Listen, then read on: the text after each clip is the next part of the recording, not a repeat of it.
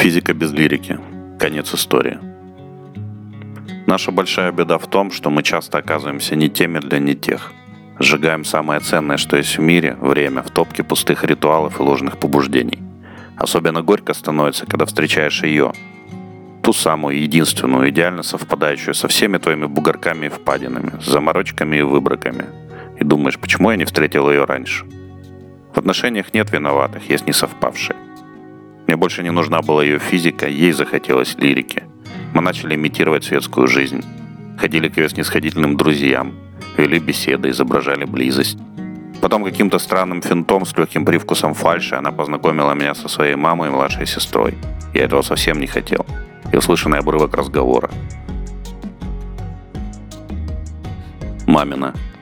У него глаза еще не испорчены, зачем ты это делаешь? Ее твердая.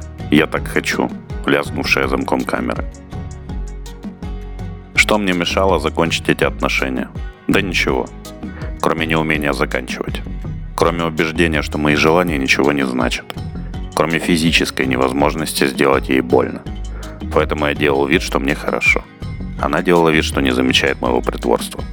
В тот момент, когда я решился разорвать эти тягучие отношения, мама вышла на следующий уровень. Дома меня ждал грандиозный скандал, во время которого она вывалила на меня все мои бережно отобранные, раздутые, ярко раскрашенные изъяны и недостатки, провела генетические параллели с моим папашей. Было сказано еще многое, дослушивать я не стал. Во мне взыграла ретива, и на зло маме я растянул эти отношения еще на полгода, испытывая мазохистское наслаждение от маминого бешенства. Подростки бывают очень жестоки. Вторая сторона конфликта, никогда не встречавшаяся с первой, в это время пыталась расковырять мою скорлупу и вызвать какие-нибудь чувства. Например, ревность. В очередной общаге очередной ее знакомый я начал одеваться, чтобы ехать домой, но она не дала. В комнату забежала ее подруга с каким-то типом, больше всего похожим на пьяного мачо из клипа Земфиры. На столе появилось вино, какая-то закуска. Я вытерпел полчаса и сказал, что нам пора. Я встал, она сидела. Пьяный мачо махал руками. Он хотел, чтобы я ушел, а она осталась. Правильно, пусть идет малыш к своей мамочке, а мы хорошо проведем время, мы останемся.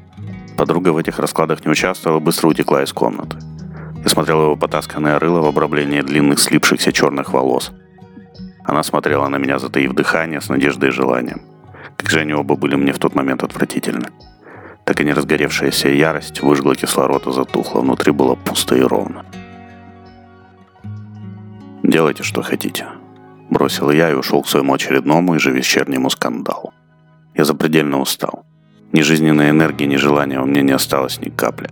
Дома я тупо смотрел в пустоту, и мамины слова скатывались маслом по моей тефлоновой коже, больше не проникая внутрь. Через день я слушал ее упреки в телефонной трубке. Очень быстро она поняла, что что-то не так. Раскаяния я не демонстрировал. Я вообще ничего не демонстрировал, просто молчал.